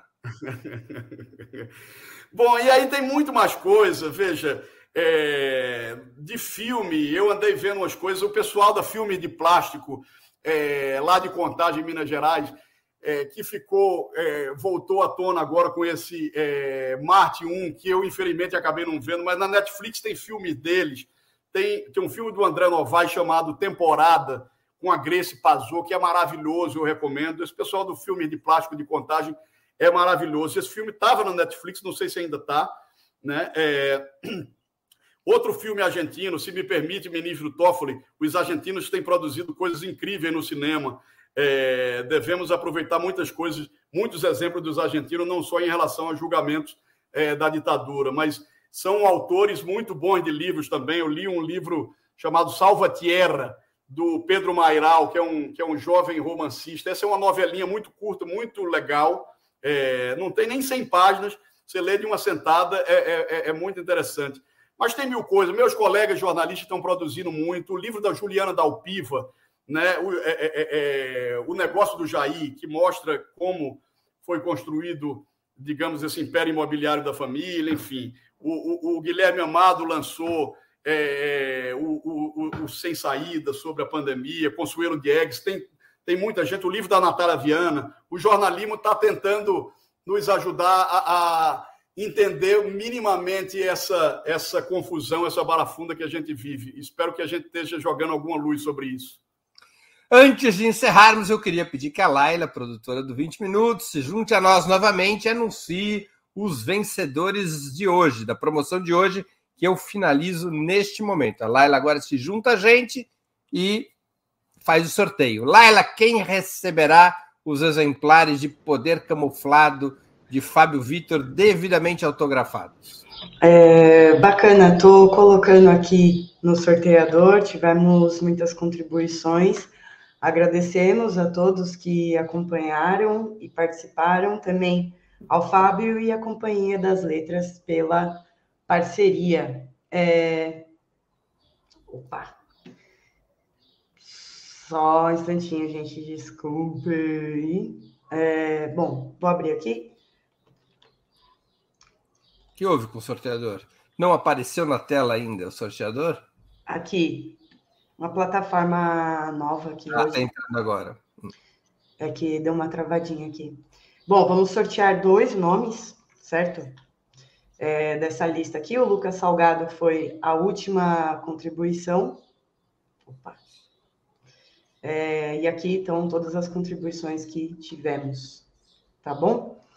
É, tirar os espaços aqui. Então, vamos lá. 3, 2, 1. Leda Maria Reis Abreu e Bruno Machado são os sorteados aqui do nosso programa hoje. É, vocês devem enviar os dados no e-mail comercial operamundi.com.br, ok? É, informem direitinho o endereço de vocês com o CEP nesse e-mail para a gente poder fazer o envio dos livros, tá bem? Leda Maria Reis Abreu e Bruno Machado. É, parabéns por, por ganharem o sorteio aqui com a gente hoje. Legal, Obrigado, será, um pra... será um prazer, Leda e Bruno. Fábio, eu queria agradecer muito pelo seu tempo e por essa conversa tão essencial. Muito obrigado por aceitar nosso convite. Obrigado a você e a todo mundo do Opera Mundi, Brendo. Um abraço para vocês. Foi, foi um prazer e um orgulho para mim participar com vocês. Um e aqueles que não ganharam o livro no sorteio, vão às livrarias ou comprem através dos sites é, das livrarias. É um livro essencial para compreender o Brasil de hoje. Poder se camuflado... me permite, se me permite, Breno, vou, vou, vou, anunciar então aqui que vamos ter lançamentos, vamos ter pelo claro. menos três lançamentos. O primeiro no Rio de Janeiro, no dia 29 de novembro, é, na Livraria da Travessa de Botafogo. É, o segundo em São Paulo, 1 de dezembro, na Mega Fauna, que é aquela livraria bonita embaixo do Copan, 1 de dezembro na Mega Fauna.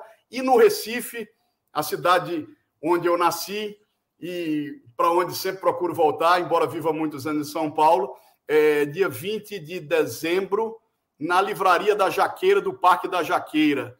É, à noite, tudo começa 19 horas, salvo engano, mas enfim, depois eu vou anunciar e tá. tal. Tá. Quem puder tá. participar vai ser, um, vai ser um prazer. Tá anotado. E é um grande presente de Natal esse livro. Quem for comprar, compre para si mesmo e presenteie os amigos que se interessam por acompanhar a vida brasileira, porque é um livro realmente indispensável. Mais uma vez, Fábio, muito obrigado e boa sorte. Obrigado, Breno. Bom dia, boa tarde, pessoal. Um abraço para todo mundo. Também agradeço a todos e todas que assistiram a esse programa, em especial aqueles que puderam fazer contribuições financeiras ao nosso site e ao canal de Ópera Mundi no YouTube. Sem vocês, nosso trabalho não seria possível e não faria sentido. Um grande abraço a todos e a todas. Para assistir novamente esse programa. Para assistir novamente esse programa e a outras edições dos programas 20 minutos, se inscreva no canal do Opera Mundi no YouTube. Curta e compartilhe nossos vídeos. Deixe seus comentários. O jornalismo de Ópera Mundi é mantido com o seu apoio. Faça uma assinatura solidária em www.operamundi.com.br. Com um pequeno valor mensal, você nos ajuda no desenvolvimento de um jornalismo independente e de qualidade. Obrigado pela audiência e até a próxima.